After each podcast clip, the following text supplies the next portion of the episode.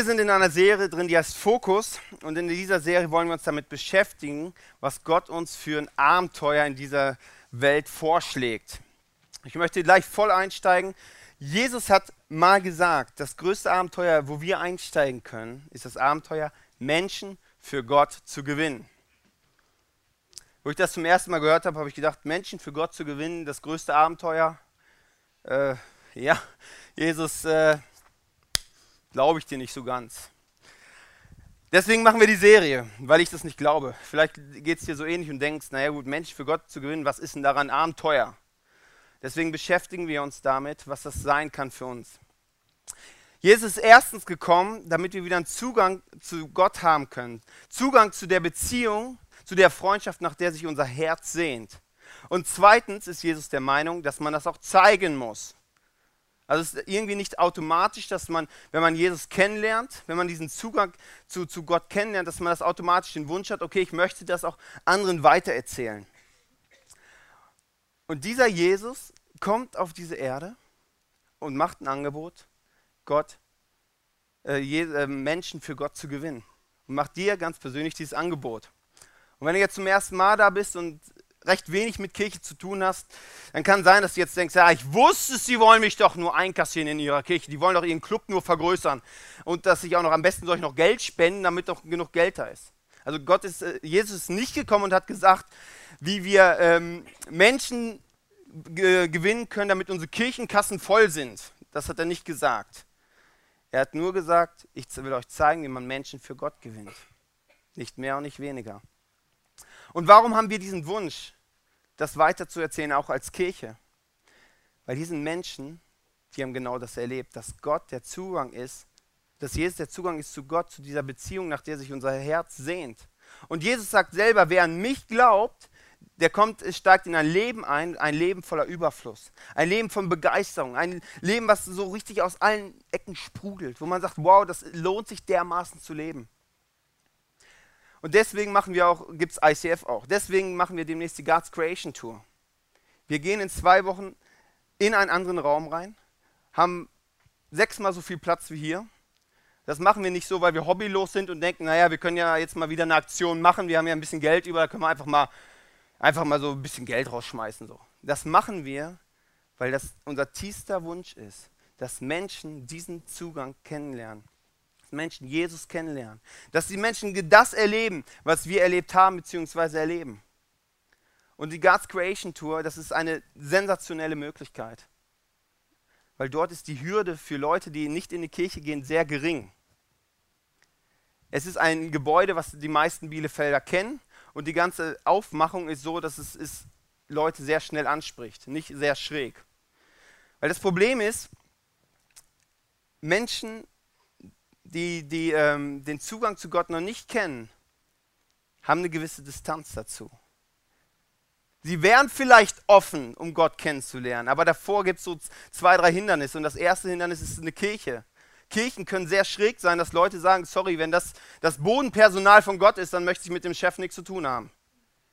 Und wenn die so schräge Sachen machen. Das zweite sind Menschen, die im Weg stehen können. Du und ich können andere Menschen im Weg stehen, um Gott kennenzulernen.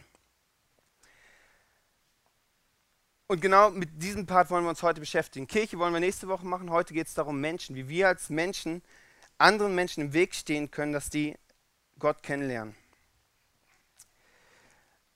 Als ich in einem Lebensabschnitt war, wo ich mich sehr viel mit Christen, also mit mir auch beschäftigt habe, mit Kirche beschäftigt habe, habe ich gedacht, Christen sind schon komische Vögel.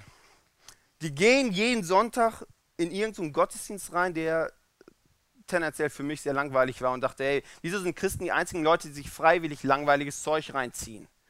Christen sind immer irgendwie versuchen, immer versuchen, möglichst ein perfektes Leben zu leben, immer versuchen, möglichst heilig zu leben. Und das fand ich irgendwie immer sehr, sehr schräg und dachte, hä, das ist doch irgendwie, keine Ahnung, das Leben hat doch mehr zu bieten, als auf der Suche, wie ich möglichst perfekt und heilig leben kann. Menschen können andere Menschen abschrecken, Gott kennenzulernen. Wir können andere Menschen abschrecken. Und deswegen wollen wir heute darüber reden, wie wir authentisch leben können als Christ, die das erlebt haben. Und wenn du sagst, hey, mit Kirche hast du nichts zu tun, bist irgendwie hier und mit, äh, du nennst dich, würdest dich auch nicht Christ nennen, dann kannst du heute einfach mal hinterfragen, warum uns das so wichtig ist, dass andere Menschen das äh, Gott kennenlernen. Und der erste Punkt, womit ich einsteigen möchte, ist, lebe mit Gott und nicht für Gott. Das klingt jetzt sehr äh, gleich, aber der Unterschied ist, Christsein ist keine Religion. Jesus ist nicht gekommen, um eine Religion zu gründen. Der ist gekommen, damit wir wieder eine Beziehung zu Gott aufbauen können. Lukas 5:23. Ich bin gekommen, um Menschen in die Gemeinschaft mit Gott zu rufen, die ohne ihn leben, und nicht solche, die sich sowieso an alle Gebote halten. Mit Gott und für Gott sind zwei unterschiedliche Sachen. Für Gott ist, du machst etwas für Gott, du hast ein gewisses Leistungsdenken in dir, du denkst, du musst was machen, dann kriegst du irgendwie, keine Ahnung, Glaubenspunkte, kommst vielleicht im Himmel, alles ist toller. Du bist irgendwie in diesem Leistungsdenken drin. Und ganz ehrlich gesagt, Gott hat es nicht so nötig unbedingt, dass Menschen irgendwas für ihn tun. Also Gott ist Gott und der, also der, kann, der braucht uns nicht. Wir, er braucht es nicht, dass wir für ihn was machen. Und Jesus ist auch nicht gekommen, damit wir für Gott wieder was machen können. Dass Gott mehr Mitarbeiter hat oder wie auch immer. Dafür ist Jesus nicht gekommen. Jesus ist gekommen, dass wir eine Beziehung mit ihm, mit Gott haben können. Mit ihm Gemeinschaft haben können. Und das ist wirklich ein riesiger Unterschied. Für und mit. Das ist ein riesiger Unterschied.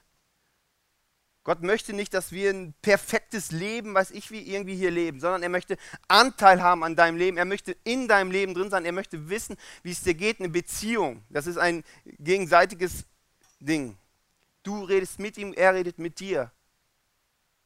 Ein Miteinander. Und das hat Gott geplant für unser Leben. Und das ist genau das Abenteuerleben, wovon er spricht.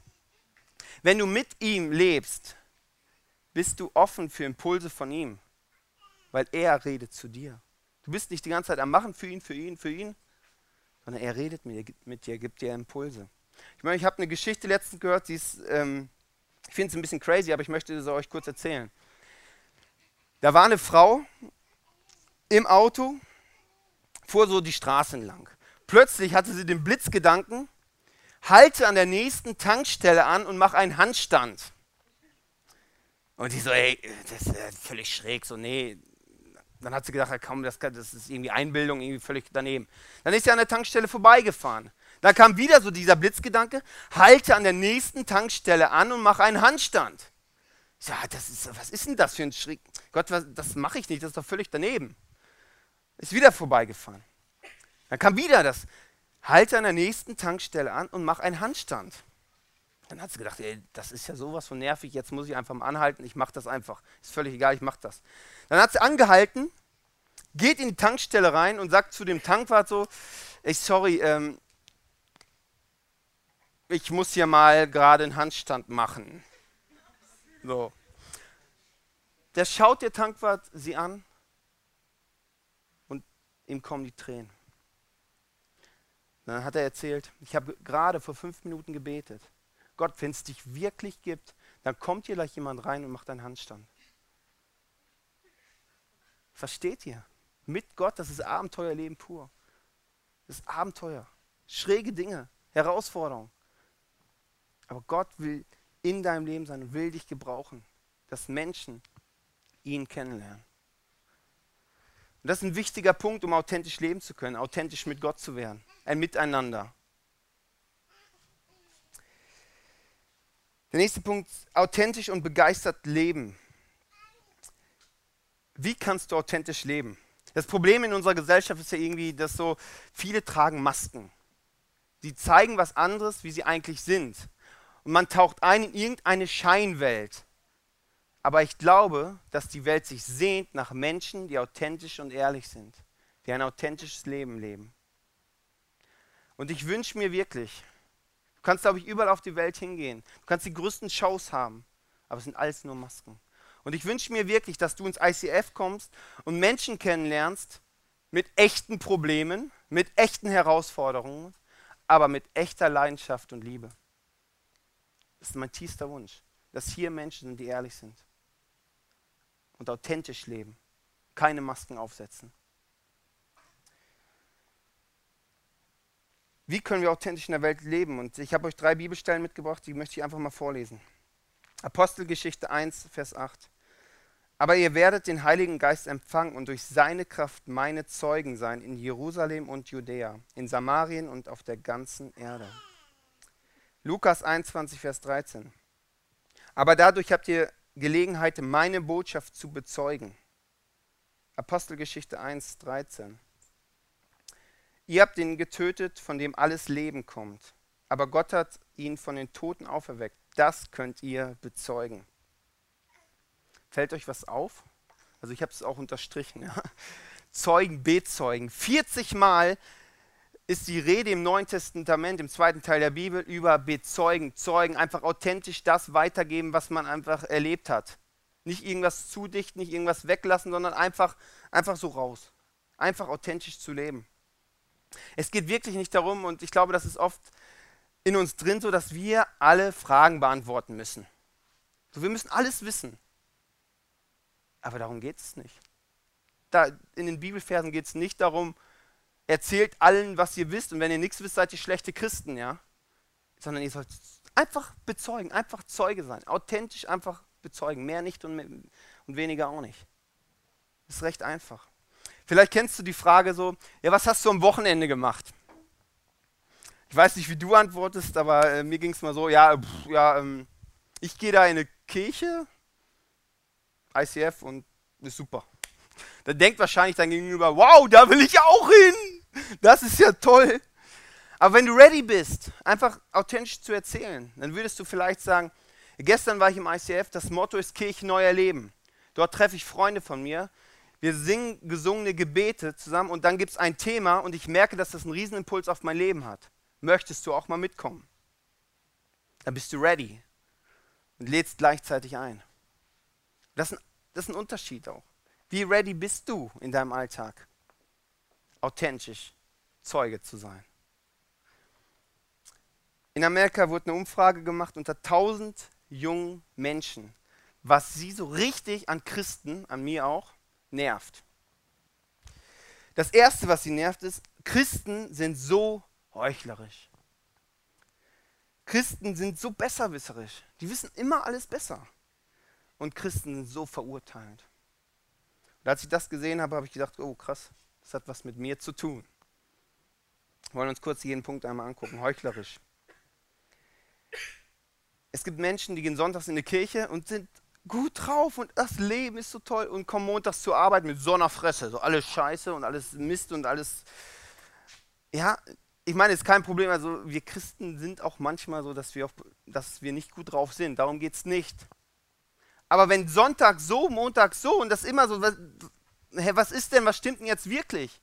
Oder es gibt Leute ja mit, mit Gott kann es mir nur gut gehen und es ist immer alles toll. Probleme? Nein, ich habe Gott, ich habe doch keine Probleme. Das ist doch alles, das ist alles super in meinem Leben. Das kauft dir übrigens keiner ab. Das kauft dir wirklich keiner ab.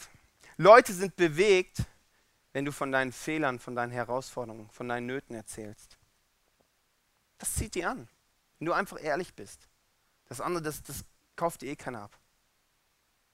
Und einfach zu sagen, hey, in meinem Leben gibt es Herausforderungen. Oder ganz praktisch, der Chef ist ziemlich streng gerade. Zu sagen, hey, das, das macht mich echt fertig. So, das fordert mich echt heraus. Einfach ehrlich zu sein. Und der Unterschied ist nicht, dass die, die Gott in ihrem Leben haben, bessere Menschen sind. Das sind sie definitiv nicht. Aber der Unterschied ist, du kannst vielleicht, du weißt, wo du hingehen kannst mit deinem Problem, mit deinen Nöten. Du weißt, wo du Hilfe bekommen kannst für dein Leben, wo Gott dir in deiner Situation ganz konkret eingreifen kann. Das ist der Unterschied. Nicht mehr und nicht weniger. Besserwisserisch. Warum sind wir so oft Besserwisser? Ja? Ich bin ja auch so einer, ich, ich habe für alles eine Lösung. Ja? Ich bin immer so, ich hau das immer so raus, das ist auch klar, das ist so logisch hier. Ja, natürlich, ja, klar. Warum stirbt ein drei Jahre altes Kind? Ja, ist doch logisch. Warum gibt es AIDS auf der Welt? Ja, guck dir die Welt doch mal an. Die einfachste Antwort, sage ich euch, ist nicht immer die beste. Die einfachste Antwort ist nicht immer die beste. Ich bin sehr schnell eine Antwort zu geben, aber das ist nicht immer die beste. Manchmal kann man auch sagen, hey, ich weiß es nicht. Ich weiß nicht, warum ein drei Jahre altes Kind stirbt.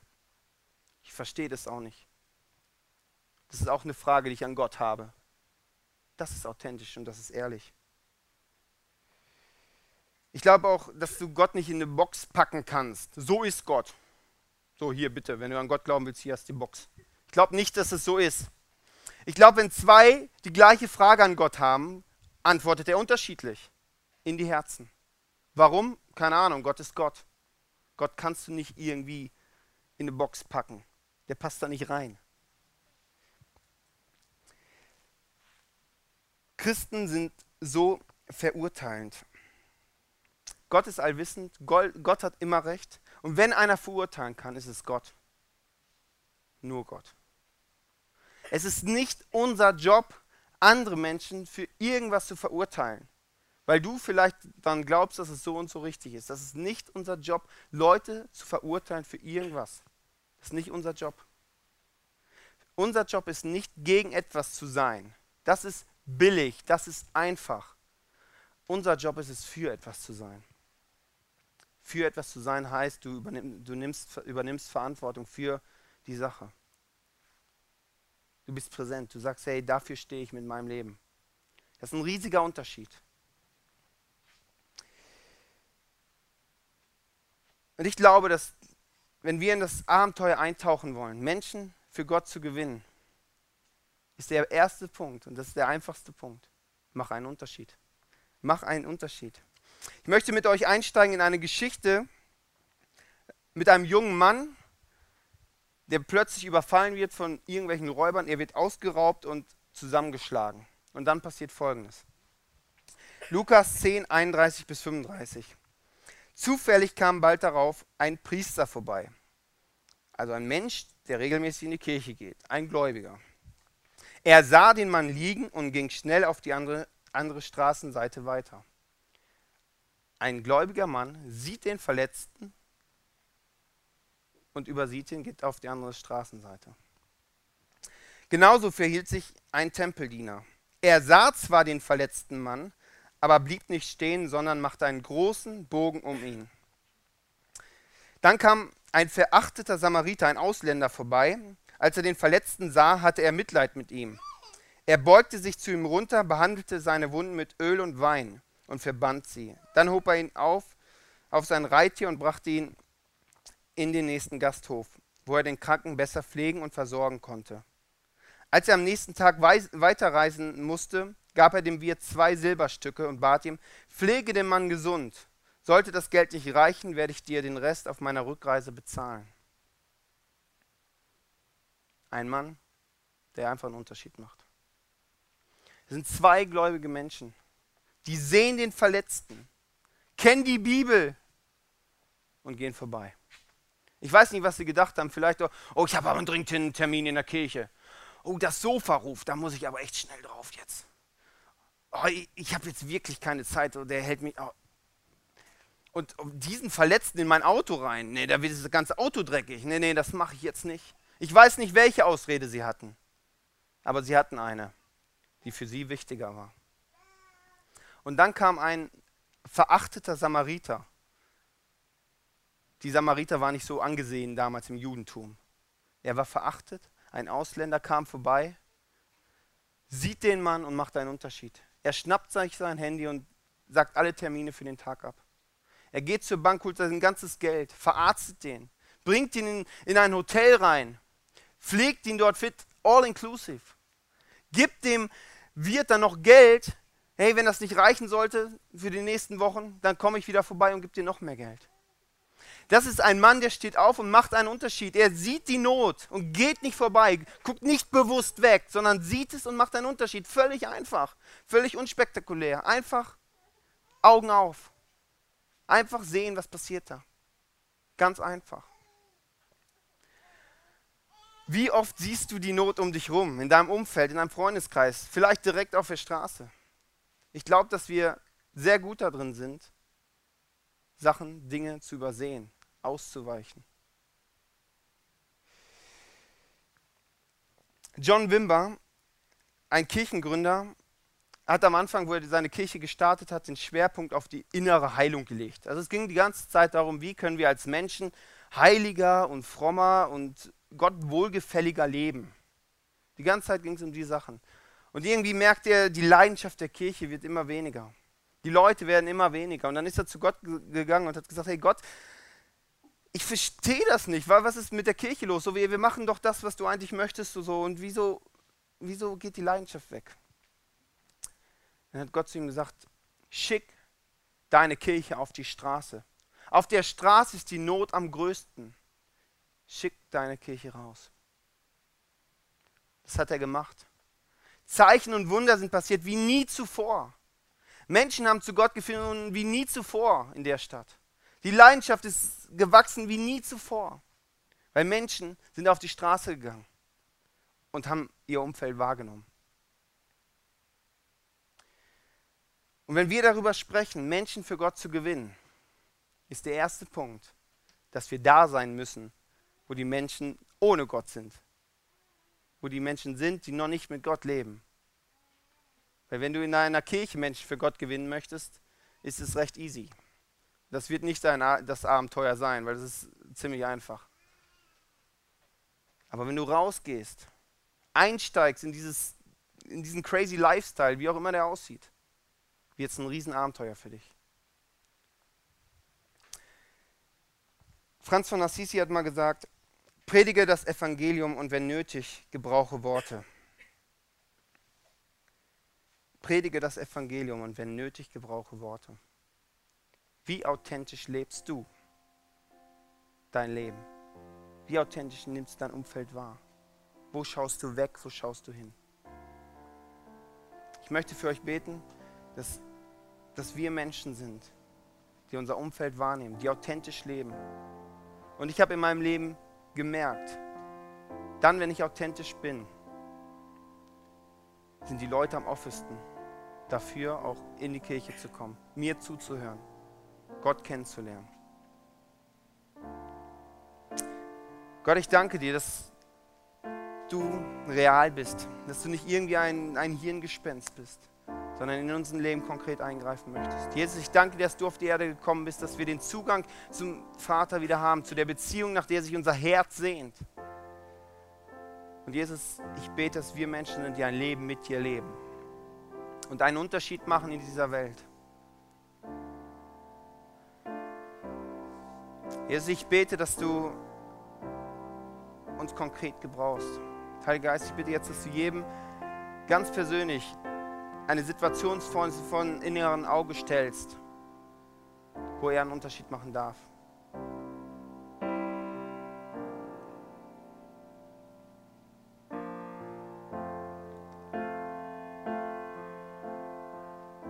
Jesus, wir wollen einsteigen in dieses Abenteuerleben mit dir.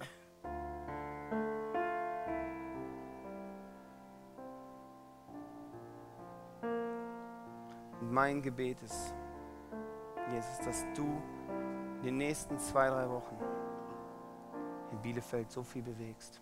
Dass wir eine Kirche sind, die aufstehen und einen Unterschied machen. Von uns weggucken, zu dir schauen und unsere Ohren spitzen für das, was du durch unser Leben machen möchtest, dass du zu uns, in unser Herz, in unseren, also zu uns redest. Damit Menschen dich wieder kennenlernen. Und das ist mein, mein größtes Anliegen, Jesus.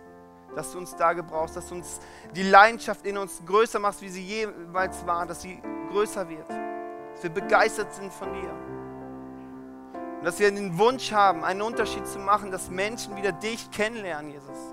Und ich bete für alle, die dich noch nicht kennengelernt haben, die noch nicht ihren persönlichen Gottesbeweis erlebt haben, Jesus, dass du jetzt in die Herzen reinspringst. Heiliger Geist, dass du jetzt ganz persönlich in eine Not oder in einen Umstand oder in den Gedanken irgendwas bewegst, Jesus. Weil du bist nicht Theorie, du, du bist wirklich erlebbar. Danke für das Leben, was du für uns parat hast.